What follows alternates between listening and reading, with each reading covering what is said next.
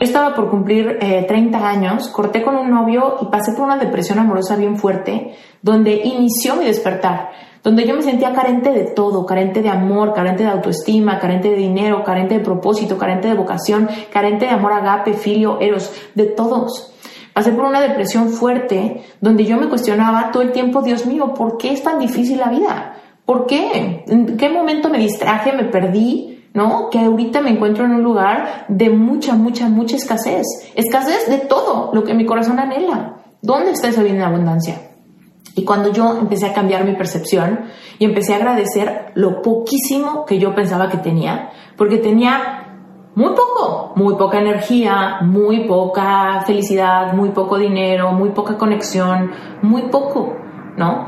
Pero cuando decidí pasarme al grupo de los que sí tienen, fue que de repente algo cambió, algo cambió. Milagrosamente empezaron a alinearse cosas y yo te puedo decir que siete años después de que decidí pasarme al grupo de los que sí tienen, he logrado ir descubriendo cómo llegan más cosas a mi vida. Hoy vivo en Florida con un hombre que amo con locura, una relación consciente, me convertí en life coach espiritual, tengo un podcast donde logro, logro compartir mi mensaje, ¿no? Donde esos sueños de Esther de 14 años que creía que tenía que treparse un avión para ir a compartir su mensaje, hoy lo puedo compartir desde mi celular en mi Instagram, desde este tipo de plataformas, con este tipo de comunidades, mi propia comunidad, todos los cursos en línea que vendo.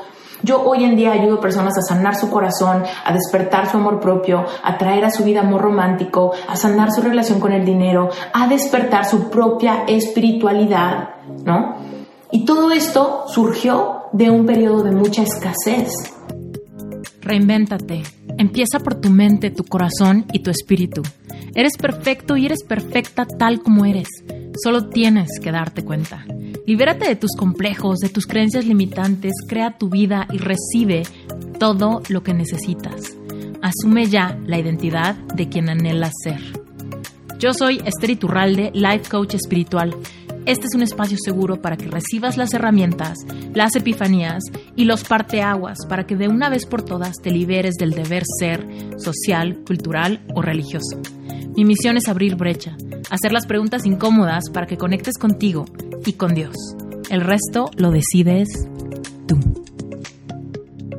Quiero dar una pequeña, breve, muy breve, les prometo que muy breve, introducción de qué hago aquí y por qué me dedico a lo que me dedico.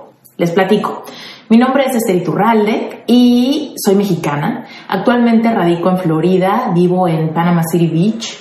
Y aquí vivo porque me casé con un gringo que me invitó a venirme a vivir a este país y llevo por aquí aproximadamente año y medio viviendo. Bueno, pues les cuento que yo desde chiquita pensé que tenía muy clara mi vocación yo estaba decidida a ser una diseñadora gráfica muy famosa, muy reconocida, estaba completamente encantada de que esa fuera mi vocación. Sin embargo, después de lograrlo, después de convertirme en diseñadora gráfica, tener trabajos e incluso poner mi propio despacho, eh, me daba cuenta que todo era una lucha. La verdad es que en mi vida todo era muy complicado. Conseguir clientes, empezar a armar el portafolio, eh, relacionarme con mi familia, con mis amigos, incluso con mi pareja en ese tiempo. Yo tenía un montón de problemas y dinámicas codependientes con el que en ese entonces era mi novio y con el que yo estaba segura que me iba a casar. Sin embargo, estaba muy satisfecha con mi vida porque pensaba que era lo normal. Pensaba que pues era parte de la vida y que en la vida pues no podíamos tenerlo todo, ¿no? Ahora, esto se contradecía con mis creencias y con mi espiritualidad. Al mismo tiempo que les cuento que yo tenía el sueño de ser diseñadora, vivía en México, tenía un grupo de amigos muy queridos, mi familia muy unida y mi novio técnicamente todo muy bien, todo era muy forzado y todo, todo me causaba como mucha, había mucha resistencia para lograr todo lo que mi corazón quería. Y yo me había vuelto cristiana desde los 14 años de edad. Yo crecí en una familia católica, pero a los 14 años de edad me invitaron a un estudio bíblico, parecido a todos los estudios bíblicos que ustedes tienen incluidos en su reto. Desde que yo empecé a estudiar la Biblia, fue como que como que se me abrió el mundo de posibilidades ante la certeza de que yo iba a poder tener una relación directa con Dios, ¿no? ¿Cómo? Ya no necesito confesarme en la iglesia para que Dios me perdone porque me porté mal. No, puedo hablarle yo directamente a Dios. ¿Cómo? Ya no necesito pedirle a la Virgen o a algún santo que intercedan por mí con Dios. No, puedes hablarle directamente a tu creador. Cuando yo entendí eso a los 14 años de edad, imagínense, yo era un adolescente y para mí fue como que me dieron la mejor noticia del mundo. Yo podía directamente hablar con Dios. Incluso en una clase me regalaron mi primera Biblia. Yo antes de esa edad pensaba que la Biblia era un libro sumamente complicado de entender, que solamente los sacerdotes tenían la capacidad de leer y digamos que interpretarla para los, eh, pues para los asistentes a la misa, ¿no? Porque era un libro escrito en un idioma muy confuso, muy antiguo. Cuando me dan una Biblia, que yo pude entender a los 14 años sin ningún problema, fue como que también como que me sentí sumamente abundante, es la primera vez que voy a usar esa palabra en esta charla, me sentí muy abundante. Tenía yo el libro que técnicamente era el manual del usuario para que yo pudiera vivir mi vida de la mano de Dios, sin intermediarios, sin que nadie me estorbara, sin que nadie me dijera que no podía o que tenía que hacer X cosas antes, ¿no? Entonces, ahí empezó un viaje espiritual bien padre a muy temprana edad, les digo que yo tenía 14 años, y me convertí en misionera luego, luego, eh, a los 15 años fue mi primer viaje de misiones, me fui a la India. Y ahora imagínate que en la India pues yo vi a muchísima gente pobre, muy, muy, muy, muy pobre. Y me sentía sumamente abundante, muy, muy abundante. Yo decía, ¿cómo puede ser posible? Yo les prometo que llevaba muy poquito dinero. Yo incluso hice una recaudación de fondos en mi iglesia en México para que la gente me ayudara a juntar el dinero suficiente para pagar mi boleto de avión a la India y los gastos ¿no? del viaje misionero. Y creo que dinero para gastar para todo un mes de viaje de misiones eran como 100 dólares. 100 dólares me habían dado de donaciones para que yo pudiera quizá comprar algunos regalitos para mi familia o algún souvenir. Y me acuerdo que esos 100 dólares, cuando yo los convertí a rupees, que era la moneda de la India, me dieron un montonal de dinero, un montonal de billetes, un montonal de monedas, y yo no sabía ni cómo guardarlo, ¿no? Y dije, bueno, quizá la moneda es muy chiquitita, ¿no? Pero cuando iba y cambiaba mi dinero eh, de India, lo quería cambiar por, por ejemplo, una pulserita para mi, mamá, para mi mamá, por ejemplo, me acuerdo que me alcanzaba para muchas, ¿no?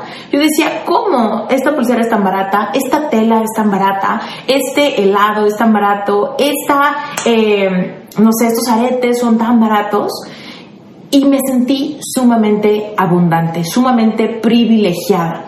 No solamente porque había podido tener el apoyo de un montón de gente que me mandaba de misionera a hacer lo que a mi corazón le apasionaba, y al mismo tiempo el poquitito dinero que yo llevaba se convirtió en muchísimo dinero bajo una perspectiva diferente.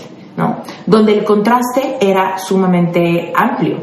Entonces me acuerdo que yo le decía a Dios, manches, gracias porque me has bendecido de una manera exorbitante al haberme colocado en México, en mi familia, en esta comunidad, al haberme dado salud y al darme la posibilidad de venir aquí a ayudar y compartir de todo lo que a mí me llena. Y en esos tiempos era mucho más fácil para mí porque era una adolescente que tenía pocas preocupaciones, ¿no? Y porque gracias a Dios tenía el apoyo de mi comunidad para hacer mi sueño realidad. Y en ese momento mi sueño era ese, viajar por el mundo y compartir la palabra de Dios, ¿no? Compartirle a la gente esa noticia que a mí me había cambiado la vida. Yo puedo tener una relación directa con Dios. No necesito intermediarios, no necesito santos, no necesito vírgenes, no necesito iglesias, no necesito nada. Solo necesito sentarme, cerrar mis ojos, tener la, intención clarísima de conectar con mi creador y desahogar ahí mi corazón, mis ansiedades, mis miedos y él me llenaba de una paz que sobrepasaba todo entendimiento. ¿Qué es lo que pasó? ¿No? Ya te estoy llegando al, al fin de esta historia para comenzarte a hablar de algo que a mí también me ha revolucionado la vida, pero ya en una perspectiva adulta. Entonces, ¿qué fue lo que pasó? que con la vida, con el paso de los años, con llegar a la vida adulta, con llegar a la mayoría de edad, con llegar al tema de las relaciones amorosas, con el tema de la relación con mi cuerpo, con el tema de la relación con los alimentos, empecé a olvidarme de lo abundante que era ¿no? A los 14 años, cuando fue como mi primer amor con, con, Dios, mi primer amor consciente con Dios. Y me empecé a distraer, me empecé a distraer y empecé a enfocarme ya no en todo lo maravilloso que tenía, ¿no? Cómo mi dinero me rendía, cómo mi comunidad me apoyaba, cómo mi familia me quería, cómo estaba cumpliendo mis sueños, ¿no? Y cómo podía estirar 100 dólares, ¿no? Entonces fue cuando empecé a preocuparme por, ¿me veo bien? Soy suficiente, mi cuerpo está bien, mis alimentos están bien, mi dinero está bien, mi carrera está bien, mis amigos están bien, mi pareja está bien, estoy bien según los estándares del mundo. ¿Y qué crees?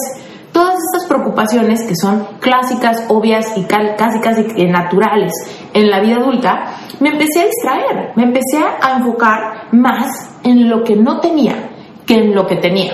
Y ahí fue cuando empezó a, como a, filtrarse por todas las grietas de mis emociones, de mis ansiedades, de mis miedos, de mis inseguridades y de mis complejos, la escasez, ¿no? Empecé a enfocarme en, chin, no soy suficiente porque tengo que verme de cierta manera, porque tengo que controlar mis alimentos, porque tengo que cambiar mi cuerpo, porque tengo que ser perfecta para que mis amigos me acepten, para que mi pareja se enamore de mí, para que mi pareja se quede conmigo siempre. Tengo que picar piedra en mi despacho de diseño para que los clientes confíen en mí, para que me paguen la cotización, para que quieran trabajar conmigo sus proyectos y para que yo poco a poco vaya despegando mi negocio, mi emprendimiento. Y me topé con que la vida se me empezó a hacer complicada, áspera, dura, ¿no? Y yo decía, ¿cómo? ¿Por qué? ¿Por qué antes las cosas eran más fáciles? ¿Y por qué ahora que tengo más capacidad, que soy más, que soy adulta, que soy independiente, estoy como que batallando y batallando y batallando? Bueno, ahí fue cuando empecé a hacerle a Dios algunas preguntas complicadas de las que técnicamente yo pensaba que no recibía respuesta. Yo decía, Dios mío, ¿por qué si me estoy portando tan bien, si le estoy echando tantas ganas y soy buena persona, ¿por qué se me complica la vida? ¿Por qué no tengo lo suficiente? ¿Por qué mi relación está deteriorándose? ¿Por qué me estoy peleando con mi familia? ¿Por qué me estoy sintiendo sola? ¿Por qué está llegando la escasez a mi vida? ¿No? Y hay un versículo de la Biblia que yo leía y leía y leía y leía y leía, ¿no? Y el versículo es uno bien simple. Si tú tienes Biblia o si te gusta la Biblia, eh, seguramente has escuchado o puedes buscarle rápido ahí en tu Biblia el versículo que está en Juan capítulo 10, versículo 10. En ese, en ese simple verso dice Jesús, yo he venido para que tengan vida, pero no vida cualquiera vida en abundancia.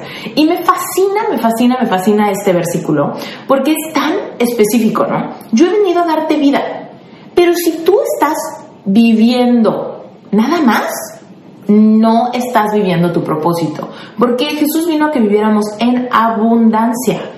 Si tú estás sobreviviendo, si apenas te alcanza, si vives preocupada porque porque tu pareja, porque tu familia, porque tus hijos, porque el coronavirus, porque, porque tu negocio, porque tu emprendimiento, porque la renta, porque tu comida, porque el antojo, porque la dieta, porque el ejercicio, no estás viviendo una vida abundante. Y Jesús vino para que la tengas. Entonces, yo en ese tiempo que me preocupaba todo lo que te mencioné, absolutamente todo lo que te mencioné me preocupaba, yo decía, ¿por qué no estoy viviendo una vida en abundancia? Y aquí vamos a definir qué es la abundancia. La abundancia es que todo lo que tú quieras lo tengas y rebose, ¿ok? Cuando tenemos lo, básico o lo mínimo, no estamos viviendo en abundancia. Tiene que ser tanto que rebosa nuestra copa. Quiero que te imagines que tienes una copa de amor. Bueno, amor en abundancia es que sientas tanto amor que derrames amor, ¿no? Si lo que quieres es paciencia, que tengas tanta paciencia que derrames paciencia. Si lo que necesitas es dinero, que tengas dinero y ese dinero no solamente te alcance para la renta, la comida, la escuela, eh, bla, bla, bla, sino que derrames dinero y puedes ayudar a los demás, que puedas ser una persona generosa que derrama porque le sobra. Y así de todo lo que tu corazón anhele. ¿Ok? Y tú y yo seguramente anhelamos abundancia económica, abundancia en salud, abundancia en energía, abundancia en amor, abundancia en conexión, ¿no? Abundancia de amistades que valgan la pena, abundancia de todo lo que a ti te mueve, lo que a ti te hace sentirte viva, abundante, plena, ¿ok? Jesús vino para que tú tengas esa vida y no una vida de lucha, ni de frustración, ni de sacrificio. Esa vida. Y entonces yo me imaginaba, ¿qué estoy haciendo mal? Que estoy en escasez. Porque la conexión con mi pareja está porque mi relación con mi mamá está, ¿no? Porque en mi trabajo estoy con mis clientes, ¿no? Hoy me regatean, no me pagan, ya me dejó de contestar el teléfono, este ya se desapareció. ¿Por qué? ¿Por qué está pasando eso? ¿Qué estoy haciendo mal? Que no estoy accesando a estas bendiciones que deberían de derramarse sobre mí hasta que sobreabunden y yo tenga esa vida en abundancia que alguna vez vislumbré que alguna vez cuando me fui de misiones a la India me sentía apoyada, querida, conectada, apasionada, abundante económicamente y yo genuinamente me sentía sin ninguna otra preocupación más que la de compartir mi mensaje, conectar con las personas que me rodeaban y usar mis talentos, ¿no? Entonces, a la vida adulta yo decía, ¿por qué? Porque cuando crecemos todo se empieza a volver más complicado. Además volteaba a mi alrededor y, me defendía pensando, pues es lo normal, porque mi mamá también está preocupada todo el tiempo, porque mis amigos también están batallando con sus relaciones todo el tiempo, ¿no? Pero ahí yo decía, Dios mío, tú me habías llamado para tener una vida sobrenatural contigo, ¿no? En una relación espiritual directa, donde pueda yo sentir esa paz que sobrepasa todo entendimiento en lo que voy en esta jornada de cumplir mis sueños, de hacer mis proyectos, de emprender todo lo que, lo que me hace vibrar y todo lo que me hace sentir ¿no? Eh, capaz. Entonces, fue ahí cuando llegó otro versículo a, a mi vida que para mí fue un shock y te lo voy a leer, ¿sale? Y yo creo que este versículo lo había leído muchas veces, pero no sé si te ha pasado que de repente escuchamos cosas y las damos por sentadas, decimos, sí, sí, sí, eso suena, suena muy sabio, suena muy bonito, suena muy coherente, pero lo dejamos pasar, ¿no? Y ese versículo está en el libro de Mateo, en el capítulo 25, en el versículo 29, ¿ok? Y el versículo dice, porque a todo el que tiene, fíjate, fíjate, ve, qué importante, a todo el que tiene, más se le dará. Uf. Y al que no tiene, aún lo que tiene, le será quitado. Te lo voy a leer otra vez. Mateo 25, 29. Porque a todo el que tiene, más se le dará y tendrá en abundancia. Pero al que no tiene, aún lo poco que tiene, le será quitado. Cuando yo leí este versículo un día que estaba receptiva y poniendo mucha atención, me impresioné y me saqué muchísimo de onda porque dije, pero, pero ¿por qué? Si Jesús vino a darnos vida en abundancia a todos, ¿por qué al que ya tiene, más se le dará y vivirá en abundancia, y al que no tiene, aún lo poco que tiene, le será quitado? Parece que no es justo. ¿No? Yo pensaba como que, como que parece que ahí no hay mucha justicia, ¿no? Y ya había yo escuchado en las noticias, en las palabras de la abuela, en la conversación de los adultos, que los ricos se hacen más ricos y los pobres se hacen más pobres. Esto en mi mente en esos momentos no hacía ningún sentido. Yo pensaba, pues la riqueza tendría que ser distribuida para que todos tengan.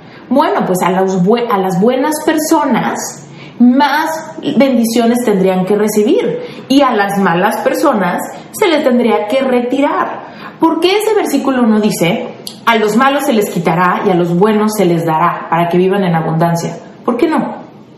¿Por qué es a los que ya tienen les vamos a dar más para que vivan en abundancia y rebosen?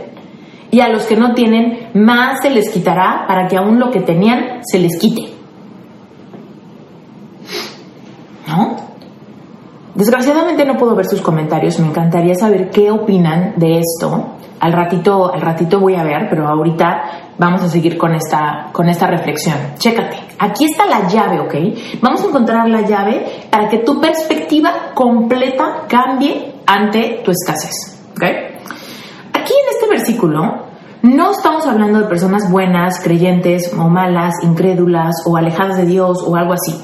Simplemente estamos hablando de que aquel que tiene va a tener más y aquel que no tiene, mm, aún lo que no tiene, aún lo que tiene se le va a quitar. Y esta razón es por la perspectiva, es por la, es por la actitud que nosotros tomamos ante lo que tenemos, ¿ok? Y eso a mí me, abrió la vida, el camino muy cañón, porque fíjate, cuando yo estaba en, en India y cuando yo me sentía abundante, parece que tenía más y más y más. Cuando yo veía mis 100 dólares y los veía como mucho dinero para una niña misionera de 15 años, aún cuando lo convertía a rupias, se convirtió en más dinero. Y aún cuando fui a intercambiarlo para comprar algunos eh, detallitos para las personas que me habían mandado a India a hacer mi sueño realidad, más y más me rendía el dinero. Aún cuando yo estaba... Eh, durmiendo en un sleeping bag, más energía tenía cuando me levantaba y no me sentía torcida y cansada y con sueño. Cuando me sentía contenta, parece que más la gente me quería. ¿No? Y aún cuando era abundante, abundante de conexión, abundante de dinero, abundante de propósito, con una misión muy clara, más sentía que todo fluía en mi vida. Y te quiero contar algo que no te platiqué, pero al inicio de ese viaje, sí sentí, me sentí con un poco de miedo. Era una adolescente, era la primera vez que viajaba sola, la primera vez que viajaba no solamente fuera de mi país, México, sino que iba a otro continente, a otro país, y yo iba con puros americanos. Yo me fui con una asociación cristiana de americanos que llevaban adolescentes misioneros a muchos lugares en el mundo. Y yo era la única que hablaba español, la única. Y en esos entonces, la verdad es que mi inglés no era muy bueno. Entonces me sentía sola, me entró un poco de miedo, me entró un poco de nervio en esos momentos cuando estaba en el aeropuerto rodeada de americanos, ¿no? Y con la, con la, pues ahora sí que con, con el nervio de estar cruzando continentes, subirte un avión con puros extraños, lejos de tu familia, lejos de todo lo que conoces. Y me acuerdo que fue muy chistoso que teníamos un traductor en India, un solo traductor. Y este traductor hablaba inglés, inglés, hindú, ¿no? Entonces yo decía, para mí va a ser más difícil porque yo tengo que en mi cabeza traducir de español a inglés para que este traductor traduzca mi inglés al hindú, ¿no? Entonces imagínate, yo decía, no, pues a mí nadie me va a pelar, ¿no? Voy a ser muy lenta. Pues, ¿qué te cuento? Que fue muy chistoso que mi inglés era tan básico y el inglés del traductor era tan básico que solamente él y yo nos entendíamos. Porque nuestro inglés era al grano, simple, sin mil palabrerías, ¿no? Y yo me daba cuenta que todos los, los americanos que estaban hablándole en inglés al traductor y el traductor no sabía ni cómo traducir, se quedaba petrificado, al traductor también le daba pena, le daba una, una impotencia y no lograba traducir el mensaje de los americanos. Pero cuando el traductor venía conmigo y yo le hablaba en mi inglés mochado, en mi inglés así de you, me, God, love, please pray, ¿no? El traductor decía, perfecto, eso sí te lo entendí. Y el traductor se lo traducía a los demás y era nuestro espíritu el que se comunicaba y el que lograba que hiciéramos una conexión empática sumamente poderosa, ¿no? Entonces fíjate que el traductor todo el mes estaba de mi mano. Y entonces yo decía, con que yo me sintiera aquí plena, en el lugar propicio, que no había sido un error, que no había sido eh, algo impulsivo de mi parte lanzarme, todo fluyó para que yo tuviera aún más.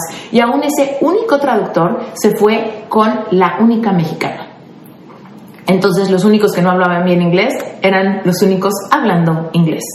Entonces, bueno, esto te lo cuento porque sí, en alguna vez en mi vida me di cuenta que mientras yo consideraba que tenía, que tenía dinero, más se me expandía y podía derramar y creo que hasta regresé con dinero y regresé con regalos para toda la gente que me apoyó para que yo pudiera financiar ese viaje, ¿no?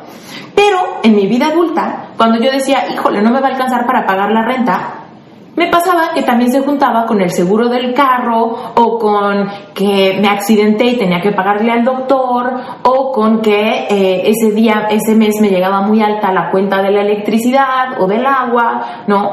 Y entonces yo decía, híjole, tengo que pagar la renta y ahora tengo que pagar todo esto. Apenas me alcanza para esto y ahora ya me salieron estos gastos imprevistos. Entonces aún lo poco que tenía no me rendía para todas las cosas que iban surgiendo. ¿No? ¿Por qué pasaba esto? Mira, es un principio de ley universal, literal, estamos hablando de cómo funciona este universo que Dios creó, donde te puso a ti y a mí, ser espiritual, a tener una experiencia física, ¿ok? Tú y yo estamos teniendo una experiencia física y tenemos que lidiar con objetos sólidos, tenemos que lidiar con esto, con la comida, con la renta, con el clima, con la lluvia, con los accidentes, con los carros, con todo tenemos que lidiar en, esta, en este planeta Tierra porque estamos teniendo una experiencia de carne y hueso, ¿sale? Entonces, nos topamos con que si nuestra percepción es que no tenemos lo suficiente, vamos a batallar y batallar y batallar. Hay una ley universal, es una ley natural, tiene que ver con física cuántica, las leyes que rigen este universo y cómo funciona este universo. Esto no es eh, New Age, no es eh, cosa rara, no es Feng Shui, no, no, esto simplemente es un tema de atracción tú vas a atraer más cosas que vayan en tu perspectiva. ¿Alguna vez te ha pasado que no sé, dices, ay, me voy a comprar, o, me gusta un carro blanco, que es bien raro, que he visto una sola vez, ¿no? Y de repente, ya que lo ves, ya que lo, lo metes en tu esquema de lo posible, le pones tu atención, de repente vas manejando y de repente lo encuentras por todos lados y tu amiga se lo compra y casi casi te estacionas al lado de uno y vas manejando y hay uno adelante, uno atrás y uno al lado. ¿Por qué?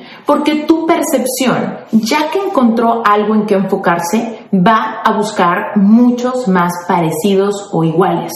Entonces, cuando tu percepción dice, órale, qué afortunada soy, cuánto tengo, cuánta salud tengo, cuánta energía tengo, cuánto amor tengo, cuántos amigos tengo, es que tú vas a empezar a rebosar en abundancia, ¿ok?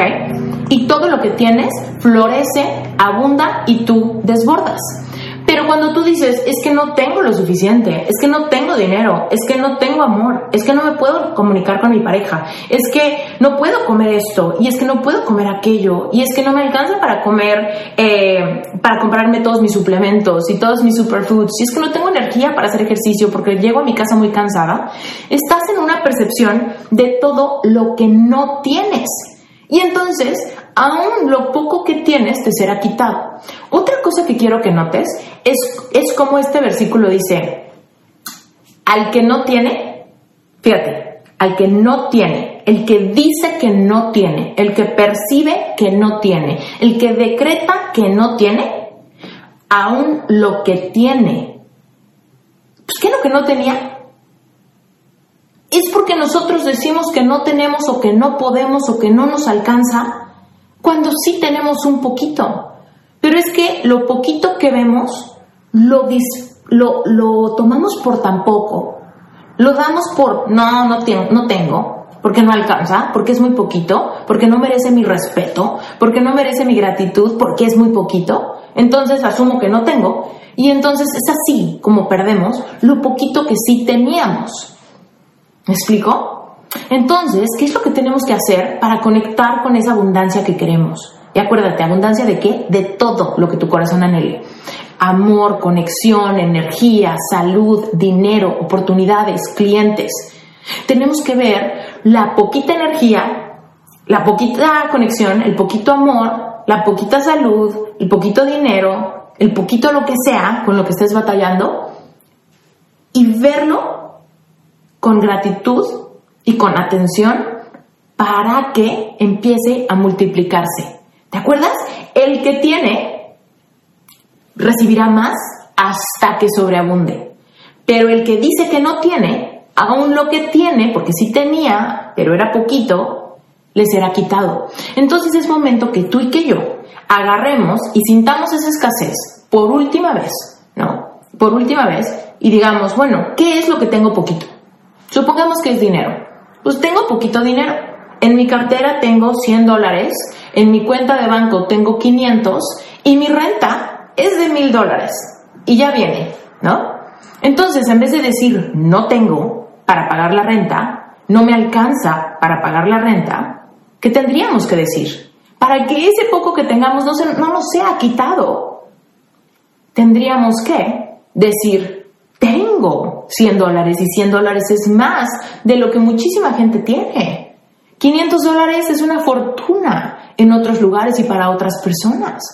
Y entonces, desde esa gratitud de saber que tenemos, aunque sea poquito, pero dejar de juzgarlo y empezar a agradecerlo, aunque yo sepa en mi mente racional que no me alcanza, yo voy a decidir, voy a tomar la decisión de abrir mi percepción y de convertirme de los que tienen. ¿Para qué? Para recibir más. ¿Para qué? Para eventualmente rebosar y estar en esa abundancia. ¿Ok? Y entonces, cuando cambiamos la percepción, ya ese poco que tenemos ya no nos será quitado. Y entonces es ahí cuando recibimos los milagros de la abundancia a la que tenemos acceso simplemente por ser. Porque tú y yo merecemos todo lo que nuestro corazón esté. Y aquí te quiero dar otra noticia. Todos tus sueños, todos tus sueños son válidos y todos tus sueños no se te ocurrieron a ti fueron puestos ahí por Dios en tu corazón porque son el mapa para vivir tu propósito y tu misión. Entonces te pregunto, ¿cuáles son tus sueños? Y tal vez aquí me puedes decir, Esther, mi sueño es ser corredora de maratones. Esther, mi sueño es poner un negocio increíble. Esther, mi sueño es enamorarme del hombre de mi vida y hacer una familia hermosa. Esther, mi sueño es ser actriz. Esther, mi sueño es ser abogada. Esther, mi sueño es... ¿Qué es tu sueño? ¿Cuál es tu sueño? Porque el sueño que tengas fue puesto ahí para que tú lo vayas siguiendo y mientras vas siguiendo tu sueño con fe, actuando como si lo mereces, ¿no? Con esa certeza, es que entonces vas abriéndote camino y de repente te das cuenta que estás viviendo tu propósito. Y yo te puedo asegurar que tu propósito es ser feliz, aportar al mundo y vivir en abundancia. Ese es tu propósito, ser feliz, aportar al mundo y vivir en abundancia. Algunos lo vamos a crear, a, crear o nos vamos a encontrar en ese propósito siendo life coaches, como, como yo.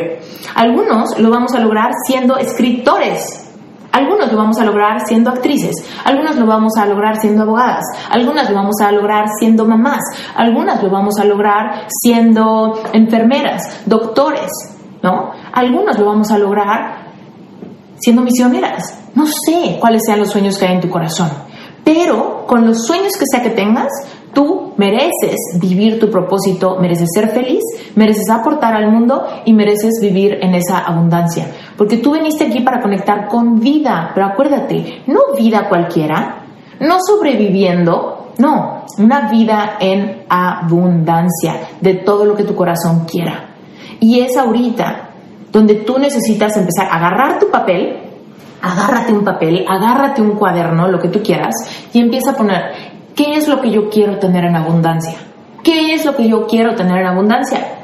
Quiero tener dinero en abundancia, clientes en abundancia, quiero tener amor en abundancia, amor filio, ¿no? El amor filio es el amor de tus eh, amigos, familiares, con los que trabajes, es el amor fraterno. También amor agape, ese amor, conexión con Dios, ese sentirte que tienes una conexión directa en todo momento cuando te sientas en bajón, cuando sientas tristeza, cuando te sientas enojada, cuando tengas cualquier inquietud, ese amor agape te cubre, ¿no? Y también quieres amor eros, es el amor de pareja, el amor de conexión, el amor que sentimos cuando realmente nos enamoramos y somos correspondidas. También abundancia de ese amor. Abundancia de propósito, sentirte que tienes una misión y que estás aportando al mundo y que estás ayudando a otros y que lo que tú haces bendice a los demás, ¿no? Todo eso lo quieres en abundancia. La clave es que tú digas, ¿de cuál creo que tengo poco?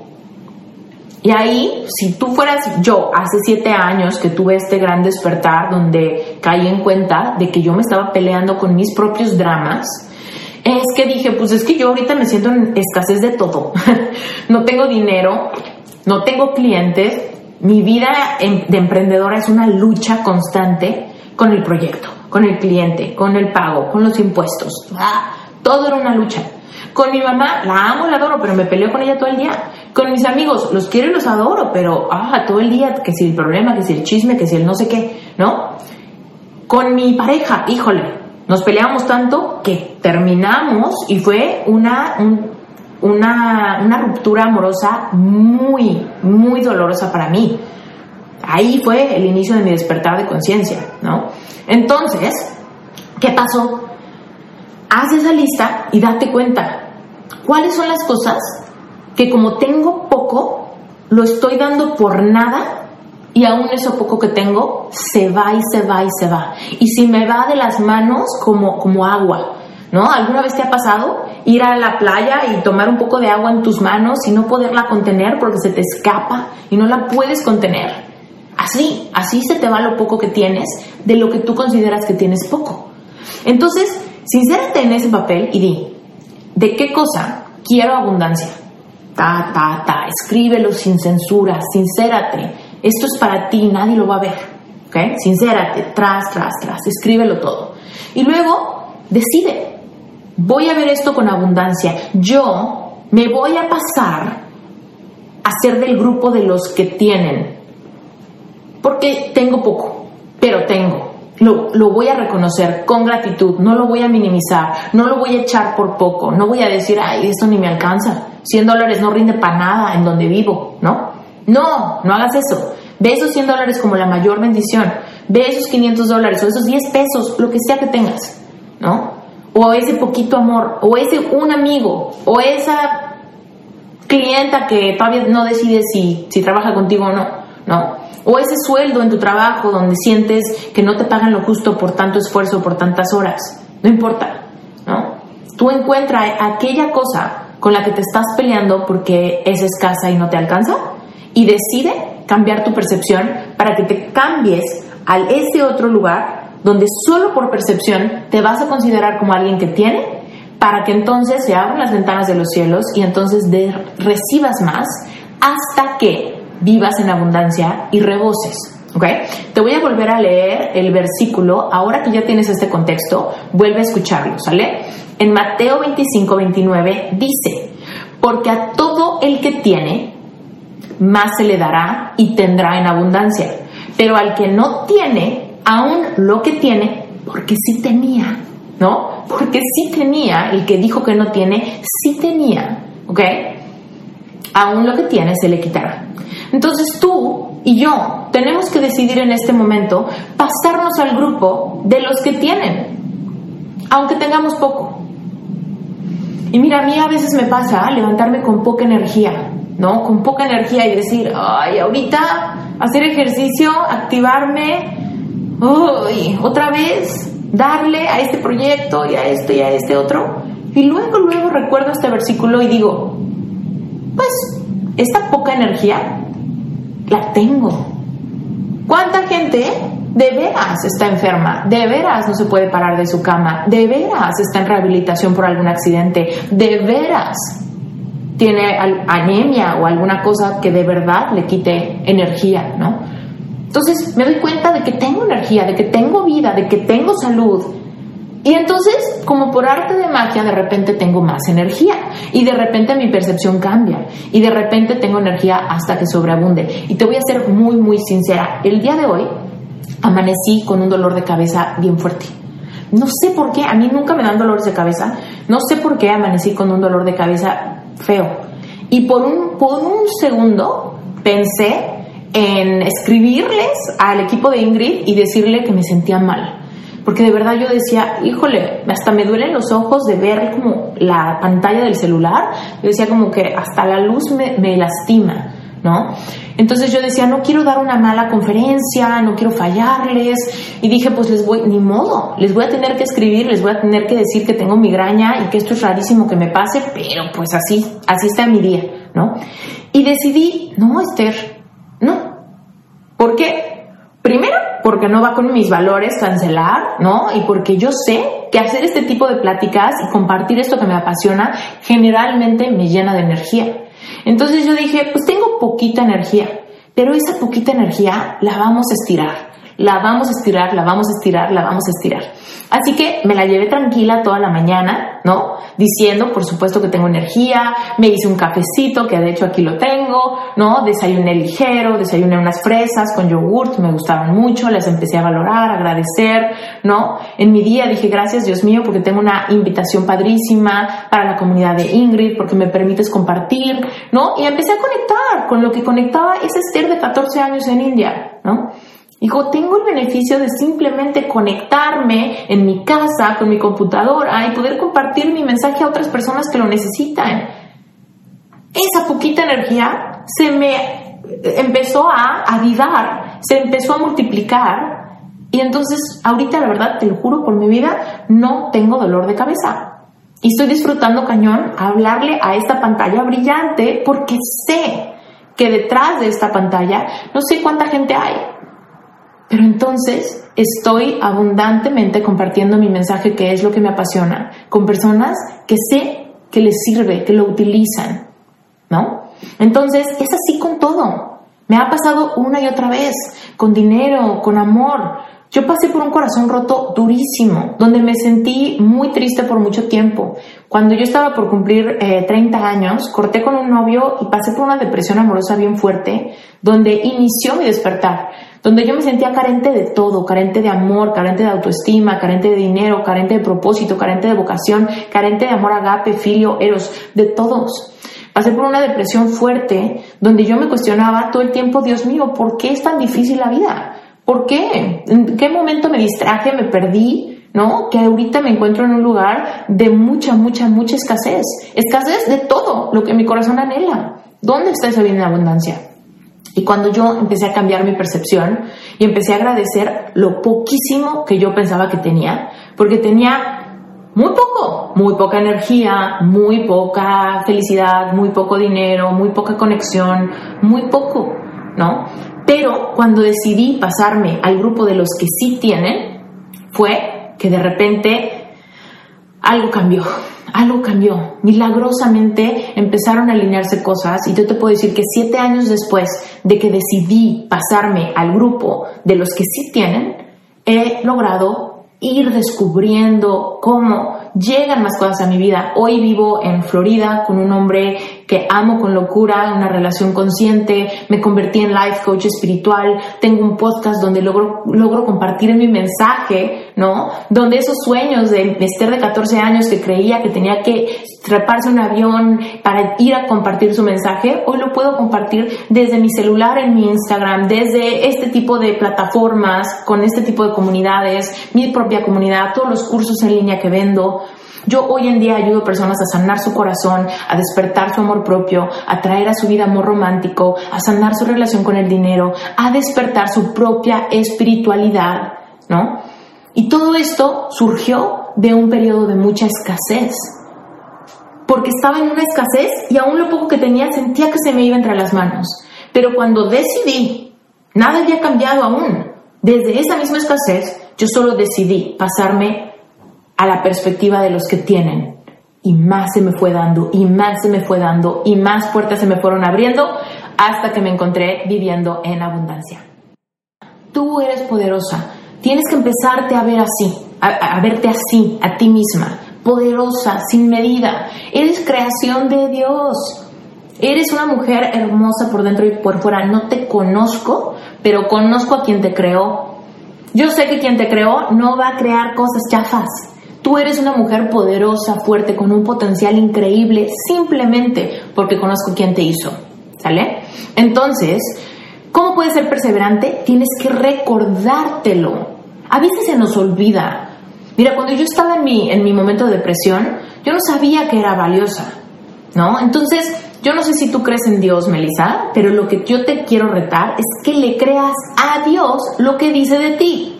No solamente es pensar en, bueno, ok, yo creo en Dios, entonces vamos a ver si esto me sirve. No, no, es créele a Dios. ¿Qué dice? Que tú eres valiosa, que tú eres la niña de sus ojos, que tú eres su creación perfecta, que tú tienes un propósito increíble en tu vida y que mereces vida en abundancia. Si tú le crees a Dios esto y te lo recuerdas todos los días, de ahí sale la perseverancia para que empieces a ver tu vida transformarse en tu futuro. Ahora, otra cosa que te puede ayudar para ser perseverante, o sea, por un lado es recuerda tu verdad. Y si te lo tienes que poner en post-its en tu refrigerador, en tu baño, en tu cartera, en, en, tu celular, ¿no? Si te lo quieres poner en algún lado para tenerlo bien presente, dite, soy hermosa, soy suficiente, soy poderosa. Recuérdatelo, ¿ok? Eso por un lado.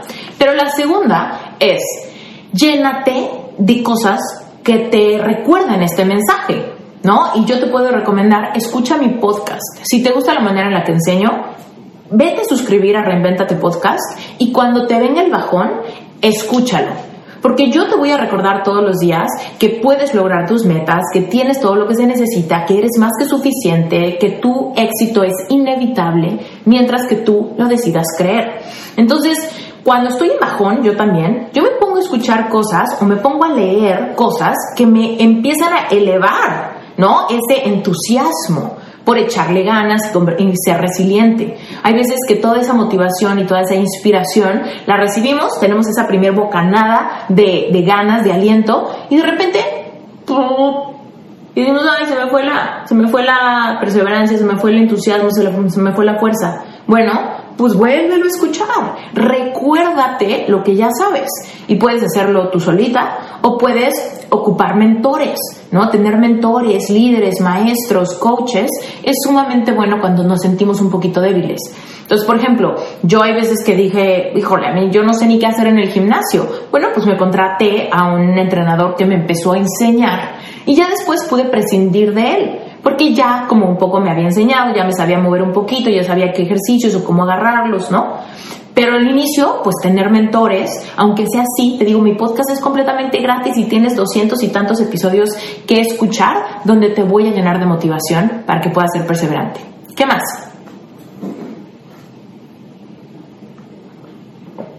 Marilu, cómo trabajarme para dejar de ser mi propio obstáculo y sacar el máximo provecho de lo que soy y tengo.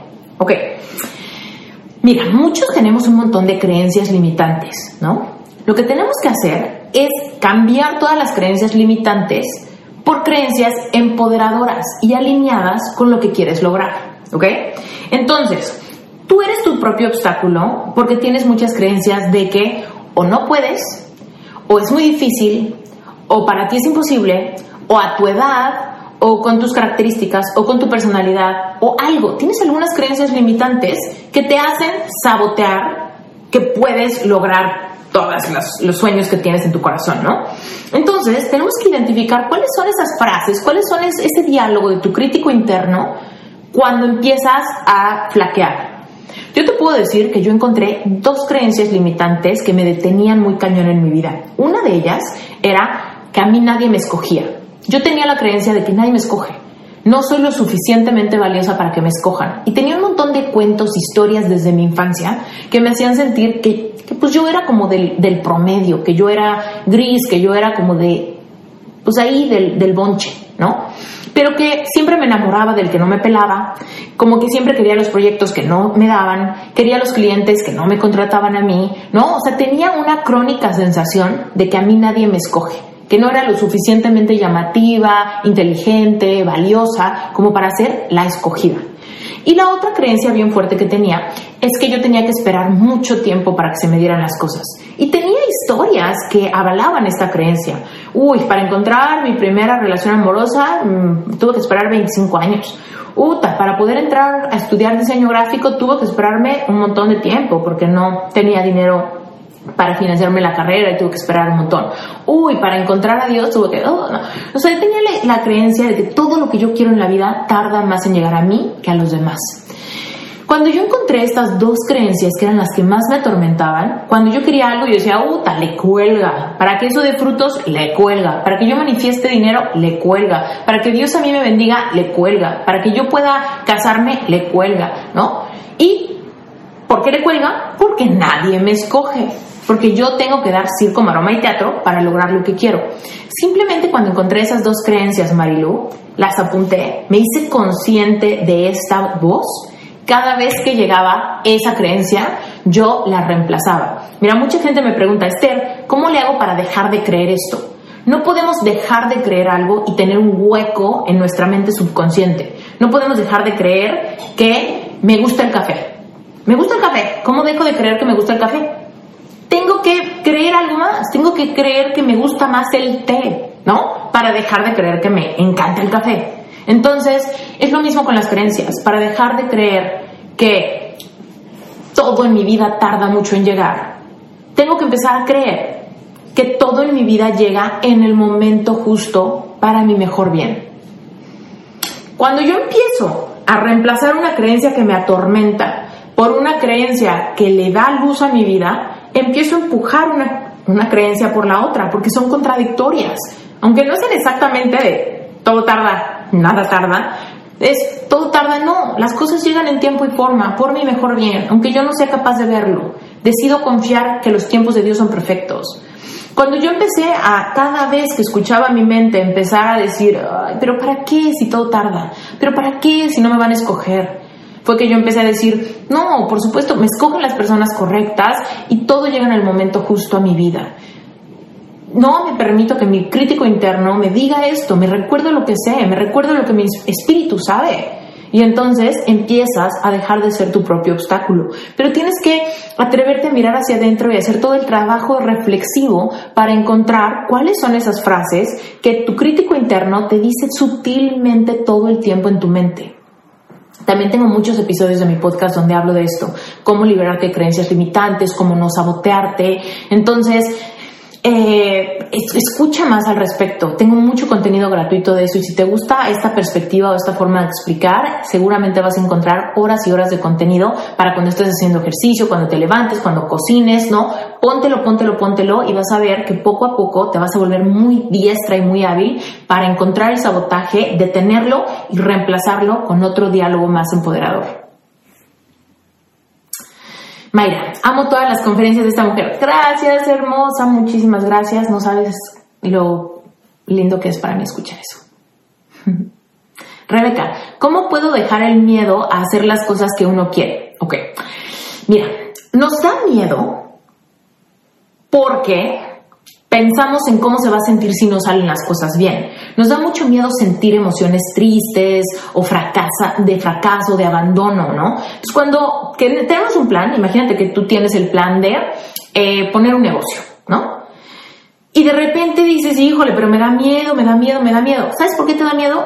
Porque te estás imaginando cómo se va a sentir si fracaso, cómo se va a sentir si pierdo mi inversión, cómo se va a sentir si la gente me critica, cómo se va a sentir si no sé, si todo esto es una perdedera de tiempo. Tenemos que darnos cuenta que sentir, sentir es un placer. Tú y yo somos seres espirituales, pero Dios nos puso aquí a darnos el regalo más hermoso, una experiencia humana, la vida. Y si tú tienes así, si tú eres de carne y hueso como yo, tienes un sistema nervioso en tu cuerpo que se tensa, que siente miedo, que, que suda cuando se apasiona. Siempre que doy clases, yo, por ejemplo, me da un calorazo. Sudo, este, me siento así con el, bochorno. ¿Por qué? Porque me emociono mucho, porque siento mucho, ¿no? Entonces, pierde el miedo a sentir. El fracaso es una opción. Cuando tú mostras un sueño grande, el fracaso es una opción. Que falle es posible. Pero pierdan el miedo a sentir esa decepción o esa tristeza. Todas las emociones son polarizadas. ¿Qué significa? Que, que son dobles, ¿no? Es como una moneda de dos lados. Cuando yo echo un volado, cuando yo me atrevo a querer algo, está la posibilidad de fracasar o de triunfar. Cuando yo me enamoro de alguien, está la posibilidad de que me corresponda o que me rechace, ¿no? Tenemos que abrirnos a la posibilidad de que tenemos que arriesgarnos para ganar. Está la posibilidad de fracasar, pero también está la, la posibilidad de triunfar. Cuando nos paralizamos por miedo a que no pase, porque nos da miedo lo que puede pasar si fracasamos, estamos también negándonos la posibilidad de sentir las emociones más hermosas de triunfo, de conexión, de correspondencia. Entonces, Rebeca, piérdele el miedo a las emociones cuando las cosas no salen tan bien, porque últimamente no te va a pasar nada Tú tienes la capacidad de sentir un poco de tristeza, un poco de nostalgia, un poco de miedo, un poco de ira, un poco de rabia y tú puedes pasar de esas emociones a emociones más placenteras. Tienes todas las herramientas para lograrlo. Dios está contigo, te apoya, te escucha todo el tiempo, nunca estás sola. Entonces descansa en saber que últimamente tú estás hecha aquí para triunfar y cualquier fracaso que suceda puede ser convertido en aprendizaje, en una experiencia. No nos petrifiquemos porque, híjole, qué feo se va a sentir si fracaso, qué feo se va a sentir si me critican, qué feo se va a sentir. Mira, cuando yo inicié como coach, me daba mucho miedo que me criticara mi familia, mis amigos. Cuando saqué mi podcast pensaba qué tal que nadie lo escucha, qué tal que la gente dice que me volví loca o que soy una ridícula o que hablo de puras tonterías. No sé. Pero, ni modo, me aventé. ¿Y sabes qué pasa en la actualidad? Hay de todo. Hay las personas que dicen, Esther, me encanta el contenido y hay personas que me ponen, no sé, comentarios de hate, ¿no? Que me dicen, ay, no, me chocas, me choca tu cara. Ni modo, me choca tu voz, me choca el tono de tu voz, me choca cómo hablas, me choca tu acento mexicano. Ni modo, se siente feo, pero me lo sacudo, ¿no? Antes, uy, ¿será que lo hago? ¿Qué feo se va a sentir? ¿Se siente feo? Sí, pero también se siente muy bonito. Verónica, coach, yo siento en mi ser emprender mi negocio, pero ¿cómo empiezo? Tengo deseo, pero no sé por dónde comenzar. Bueno, aquí, Verónica, hay varias, varias líneas, porque por un lado depende qué sería tu emprendimiento, ¿no? Pero yo te diría, empieza por lo más fácil. Por ejemplo, Ponle nombre a tu emprendimiento, empieza en papel a definir cuál sería tu cliente ideal, cuál sería tu diferencia, quiénes son tus competencias, ¿no? ¿Cómo sería tu producto, tu servicio, tu tienda, tu restaurante mejor que otros? ¿No? Empieza por lo más básico, simplemente agarra papel y empieza a visualizarlo. ¿Cómo se llama? ¿Cuál sería el logotipo? ¿Cuál sería el eslogan? ¿Cómo me gustaría que la gente vaya? ¿Cuál sería mi cliente ideal? ¿Cuáles van a ser mis precios? ¿Cuáles van a ser mis... Si hiciera una campaña, ¿cómo sería? Empieza a soñar despierta, simplemente con papel y con pluma, ¿ok? Ya después te vas a ir dando cuenta que van sucediendo, se te van abriendo oportunidades y poco a poco vas llegándole a las partes más complicadas. ¿Cuál sería el modelo de negocio? ¿Cuánto dinero necesitaría invertir para comenzar? ¿Con quién me podría asociar? Depende, ¿no? Todo depende de qué vas a vender. Pero empieza por lo más fácil. Muchas veces la gente se petrifica porque creen que tienen que iniciar con dinero y no es cierto. Fíjate, yo te conté que soy diseñadora y además de ser coach. Y todavía tengo mi despacho de diseño, que fue mi primer emprendimiento. Y me acuerdo que un día fui a dar una conferencia para emprendedores y una persona me decía, oye Esther, es que quiero poner un restaurante. Ok, padrísimo, quieres poner un restaurante. Y cuéntame, ¿en qué vas? No, pues en nada, porque yo sé que necesito una inversión y pues todavía no, no tengo dinero, no tengo absolutamente nada de dinero para invertir en esto. Ok, perfecto. ¿Y cómo se va a llamar? Ah, no, pues no, no sé. Oye, ¿y de qué tipo de comida va a ser? No, pues no, no sé. Oye, ¿y va a ser algo accesible en precios? ¿Algo así como de comida casual? ¿O va a ser algo como muy fino, de comida muy elegante? Ah, no, no, no lo había pensado. Oye, ¿y ya pensaste en qué ciudad te gustaría ponerlo? Ah, pues yo creo que aquí donde vivo. Ah, ¿y ya sabes en qué colonia te gustaría ponerlo? Ah, no, no, no sé. Entonces yo decía, te estás petrificando porque no tienes dinero para invertir, pero todas las partes que no necesitan inversión, que son de visualizar, de decidir, de imaginar, de querer, de hacer un concepto, no las estás haciendo por el pretexto de que no tienes dinero. Y entonces te estás esperando para que cuando tenga dinero empieces a tomar esas decisiones. Yo le decía, nunca vas a tener el dinero porque no tienes ni idea, ni siquiera de cuánto dinero necesitas. Entonces, hermosa, ¿qué es lo que yo te, propongo, Verónica? Si tú quieres emprender un negocio, decide primero de qué es el negocio, cómo se llama, cómo sirves, cómo te diferencias, quién es tu cliente ideal. Nada de eso necesita dinero, inversión, ni nada. Solo necesitas papel, pluma e inspiración. Verónica, hazte una, cuando menos, puede ser más seguidos, pero hazte por lo menos una cita de ti contigo, agárrate un cuaderno, vete a un Starbucks, a un cafecito que quieras, o en tu casa, prepárate un cafecito rico y siéntate, ¿no? En una mesa, sin distracciones, sin la tele prendida, sin música, sin nada. Y simplemente empieza a soñar despierta en el papel. Mi negocio es tal. Me gustaría que esté así. Me gustaría que su logo fuera más o menos así. Me gustaría que mis clientes digan esto. Me gustaría que mis precios fueran aquellos. Me gustaría que los horarios de atención sean estos. Me gustaría pa, pa, pa, pa. Y empieza a bajar el papel. Empieza a bajar el papel. Para que cuando se empiecen a abrir puertas, tú ya tengas toda esa chamba avanzada. Acuérdate, no podemos crear algo que no podemos visualizar. Entonces empieza a visualizar en tu mente, ¿vale? Así empieza. Mientras más claro lo tengas, más fuerte va a ser tu deseo de obtenerlo y más creatividad surge en ti para hacerlo posible. Rebeca Torres, ¿cómo empezar a crear abundancia? Pues de eso se trató la conferencia. no sé si llegaste tarde, pero ¿cómo empezar a creerla? Cambia tu percepción. Lo que les dije hace rato es solo cambia tu percepción.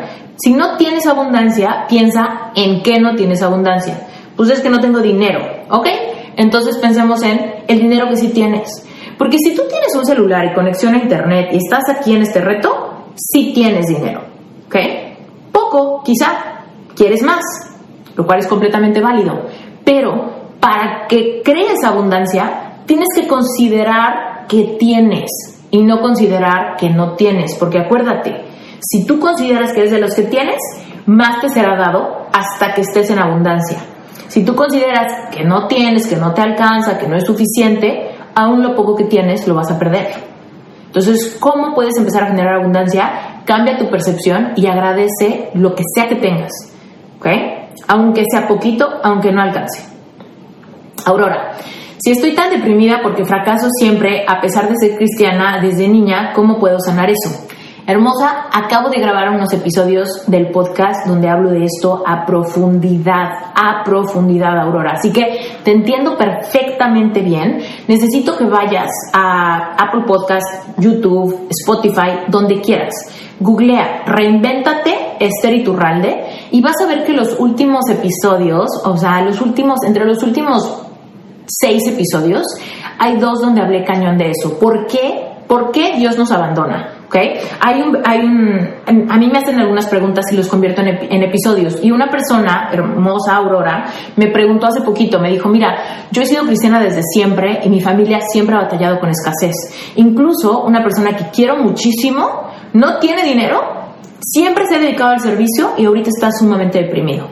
Y ahí yo le contesto ampliamente por qué pasa eso. Porque podemos ser cristianos y no creerle a Dios lo que dice. Hermosa, podemos creer que Dios existe, pero pensamos que para recibir abundancia tenemos que vivir una vida carente o tenemos que dedicarnos al servicio de otros o tenemos que conformarnos con poco. Y no, no se trata de eso.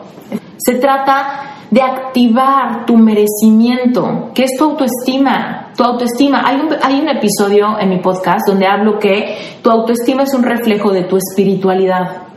Tu así se llama, no me acuerdo el número, pero búscalo. Tu autoestima es un reflejo de tu espiritualidad.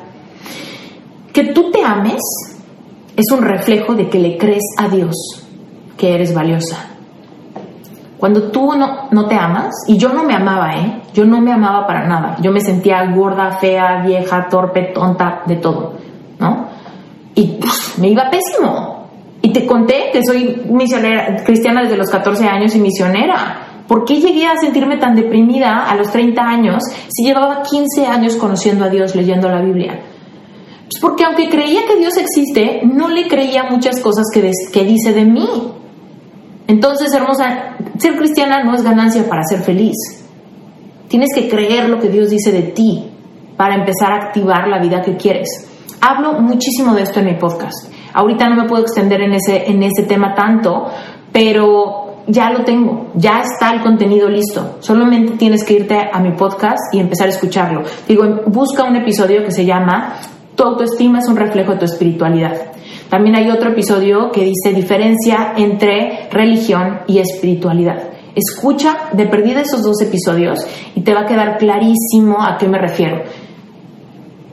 Catherine, yo me quiero pasar al grupo de los que tienen, exacto, y para eso solamente se necesita una decisión. Así que haz tu cuaderno y empieza a decidir yo. En vez de decir no tengo dinero, di no, no, sí tengo, sí tengo, 10 pesos, aquí están, los tengo. Entonces quiero más, ¿no? Porque esa es la promesa. Los que consideran que tienen, les vamos a dar más hasta que sobreabunde. Entonces cada vez que tú digas no, no tengo, no, no me alcanza, no, tu dinero no, sí tengo. Sí tengo y pronto me va a alcanzar. Sí tengo y pronto me va a alcanzar. Sí tengo y cada día tengo más. Yo en mi protector de pantalla aquí en mi computadora tengo literal una frase que dice cada día tengo más dinero. No importa cuánto. No importa cuánto, pero cada día tengo más. Porque hoy considero que tengo, por ende mañana tengo más y pasado tengo más y pasado pasado tengo más. ¿Qué? Elena, no quiero fracasar en mi relación de pareja, me pidió un tiempo, no sé si dejarlo ir para ser feliz, siento que me limito a mí misma al pensar en... Uh, Sí, hermosa, te entiendo, te entiendo, te entiendo, te entiendo. Y hay una clase gratis para ti, Elena, para todos los que estén pasando por corazón roto o por estas incongruencias en el amor, donde no sabemos si estamos en la cuerda floja, no sabemos si soltarnos, no sabemos si seguir luchando. Tengo una clase gratuita para ustedes, esteriturralde.com diagonal epic heart. Si tú te apuntas, te va a dar el acceso a una clase que dura como dos horas, Elena. ¿Ok? Dos horas, donde te guío en, cómo fue mi proceso para sanar mi corazón. Pero aquí en corto te voy a decir una cosa bien importante. Los demás nos tratan como ven que nosotros nos tratamos. Entonces, si ahorita tú actúas con miedo, si tú ahorita actúas desesperada porque no te deje tu, tu pareja, vas a terminar repeliéndolo Tú tienes que darte a respetar muy cañón, tú tienes que considerarte muy valiosa, tú necesitas elevar tu amor propio, tu autoestima, tu sentido de autovalía, todo eso, para que él, si es él para ti, para que despabile, para que sienta lo valiosa que eres y cualquier duda que tenga se disipe. Ahora, si eso no pasa, tú tienes que sanar tu corazón y tienes que saber que hay alguien mejor para ti hay alguien más alineado contigo, hay alguien con quien puedes ser más feliz. Ahora, yo entiendo perfecto que cuesta mucho trabajo aceptar esto porque tenemos muchos apegos, miedos y generamos un montón de códigos de significado, ¿no? Pero bueno, en esa clase hablo de eso extenso. Y también en mi podcast hay un sinfín de episodios donde hablo de codependencia, relaciones conscientes, lenguajes del amor, cómo sanar un corazón roto, cómo, eh, cómo escogernos a nosotros y cómo reflejar este amor propio para que los demás nos traten diferente. También de eso hay muchísimo contenido en mi podcast. Por favor, ve esa, esa clase, ¿ok? De hecho, ahorita les quiero decir que todos los que estén batallando con amor, con corazón roto, eh, y quieran, láncense rapidísimo a, a, mi Instagram, mándenme por ahí un mensajito directo y yo por ahí les paso eh, la liga, bueno, o apunte, ahí está la liga, ¿no? esteriturralde.com, diagonal epicard, ese curso es para corazones rotos. Y para personas que sepan que tienen baja autoestima y su baja autoestima les afecta en el amor, ya sea que estés estancada en una relación tóxica o que no tengas pareja desde hace mucho tiempo y tal vez te, identificas conmigo con la creencia de que en el amor nadie te escoge, que te enamoras siempre de la persona que no te pela, ¿no? Esa era mi historia, me enamoraba de personas que ni siquiera jamás me consideraban, ¿no? Eh, hay otro que se llama Epic Self, también te lo puse ahí, Cecily, para que lo pongas. Las dos son clases gratis, ¿no? Hay muchos episodios del podcast, pero estas dos clases son como de dos horas, una para corazones rotos y otra para personas que sufran de baja autoestima, ¿ok? Y, que obviamente estén sintiendo las repercusiones en sus relaciones amorosas. Gente que nos deja, nos reemplazan, gente que tolera infidelidades por, amor, por falta de amor propio. Entonces, váyanse a escuchar la otra, que se llama Epic Self, ¿va?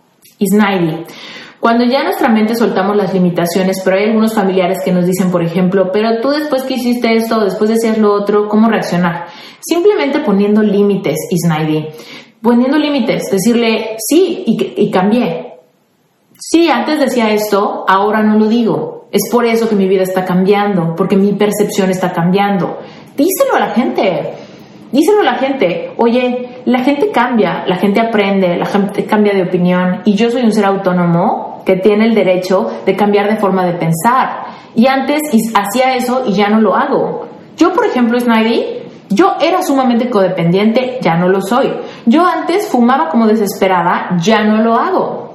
¿No? Yo antes no tenía buena autoestima, ahora sí la tengo. Yo antes me petrificaba ante hacer el ridículo, ahora soy mucho más valiente. Y mis amigos me dicen, órale, me acuerdo que que un día me dijeron, ay, es que Brent, mi esposo se llama Brent, Brent te cambió cañón.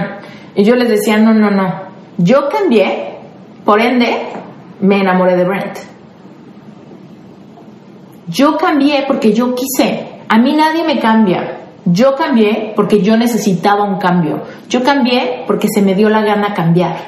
Y hay veces que esos límites los podemos poner muy amorosamente, Isnaidi. Puedes hablar con alguien que te diga, ay, pero Isnaidi, te veo muy diferente, como que tú no eres así, ¿no? Y tú les vas a decir, ay, ¿qué crees? Estoy aprendiendo un montón de cosas nuevas, estoy tomando cursos, me metí al, Ingrid, al reto de Ingrid y he aprendido un montón de cosas y he decidido cambiar mi percepción y estoy tomando decisiones diferentes. Yo no era así, pero estoy cambiando porque quiero, porque puedo. Y si, tus, y si las críticas son más agresivas, o sea, si no, son, si no son cosas suaves, si son así como de juzgar, que te juzgan, simplemente pon límites más drásticos y di simplemente como de, ¿sabes qué? Yo ya no soy así y no aprecio para nada que me, que me quieras mantener como en el, viviendo en el pasado cometí ciertos errores o tenía ciertos hábitos que ya no tengo y no entiendo cuál es el, cuál es el problema de que yo cambie. ¿Cuál es el problema de que tú tienes de que antes actuaba así y ahora ya no? ¿En qué te molesta? ¿En qué te afecta? Si de plano tú no puedes vivir con esto, prefiero mantener mi distancia. Se vale poner límites. Se vale cambiar de amistades. ¿no? Yo tuve una amiga eh, en la universidad, que era una amiga muy querida, y cuando yo pasé por mi depresión amorosa y bla, bla, bla, y de repente me volví coach y demás, sí se burló de mí en algunas ocasiones, y yo le tuve que poner un límite y decirle, ¿sabes qué? No tolero que te burles de mí, no tolero que critiques mi nueva vocación, no tolero que te burles de mi nueva forma de pensar, y seamos sinceras, tú y yo ya no tenemos nada en común, así que dejemos de ser amigas. Y fue muy drástico y la gente se sorprendió. Pero yo dije, yo no le estoy haciendo nada malo. Simplemente es, es verdad, ya no tengo nada en común con ella.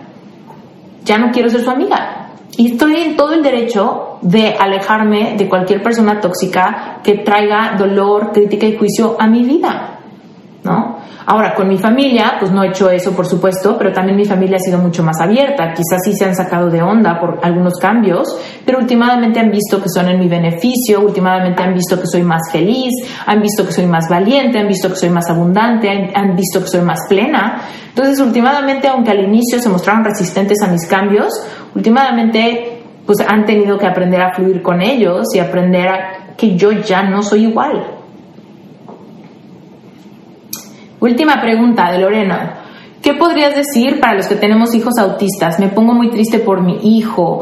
Hermosa. Primero que nada, que sepas que nunca estás sola, ¿no? Y se puede, te puedes sentir triste. Te puedes sentir triste, te puedes sentir preocupada y te puedes sentir un poco ansiosa, pero lleva todas tus penas a tu creador. Todas todas. Derrama tus lágrimas con Él. En tus tiempos de oración, derrama tus lágrimas con Él y agradecele porque no, no hay ningún error. No pasa nada sin que Él lo permita. Entonces, derrama todas tus ansiedades con Él. Sé sincera con Dios. Acércate a Él muy cañón y de ahí seguramente vas a empezar a encontrar fuerzas para ver esta circunstancia o este conflicto con ojos diferentes. Y seguramente vas a ver milagros en tu vida y en la de tu hijo. Y seguramente vas a empezar a tener un entendimiento para trascender estas dificultades que no anticipabas quizá ¿no? Y aprender a ver esto como, como una bendición, quizá te puede tomar un poco de tiempo, no, se, no, no, es como que lo tienes que hacer inmediato, pero ábrete a la posibilidad de que, de que eso pase, ábrete a la posibilidad de que las cosas se vayan facilitando, de que las bendiciones se vayan dando, de que puedas aprender a amar a tu hijo de, una, de la manera en que tu hijo lo necesita, ¿no? Y obviamente, pues también pudieses ir a grupos de apoyo para papás que batallan con lo mismo, para que no te sientas sola, ¿no? O sea, no sé exactamente cuáles pudieran ser como los puntos de quiebre, los que más te generen ansiedad, los que más te pongan triste, pero últimamente, de verdad, si tú haces paz de que todo obra para bien para los que confían en Dios, de alguna manera esto se va a empezar a convertir en una gran bendición y tú vas a poder ver a tu hijo ser feliz también, ¿no? Entonces, ábrete a la posibilidad de que esto no sea una desgracia, ábrete a la posibilidad de que esto no sea algo imposible de manejar o algo muy triste. Quizá vas a sentir tristeza, sí, pero ábrete a la posibilidad de que la bendición oculta empiece a mostrarse pronto, que inicie a, mostrarse pronto sobre ti. Y se vale tener apoyo, hermosa, se vale que tengas un coach, se vale ir a terapia para descargar como lo que tú sientas, se vale tener ese grupo de apoyo con personas que empáticamente sepan lo que se siente, se vale de todo. Ponte a leer libros, medita todos los días, ¿no? Ese sería mi consejo para ti, Lorena. Aurora, realmente creo que Dios te está usando para ayudar a muchos. Te lo agradezco desde lo más profundo de mi corazón. Me da mucha gasolina que me lo digas. Hmm.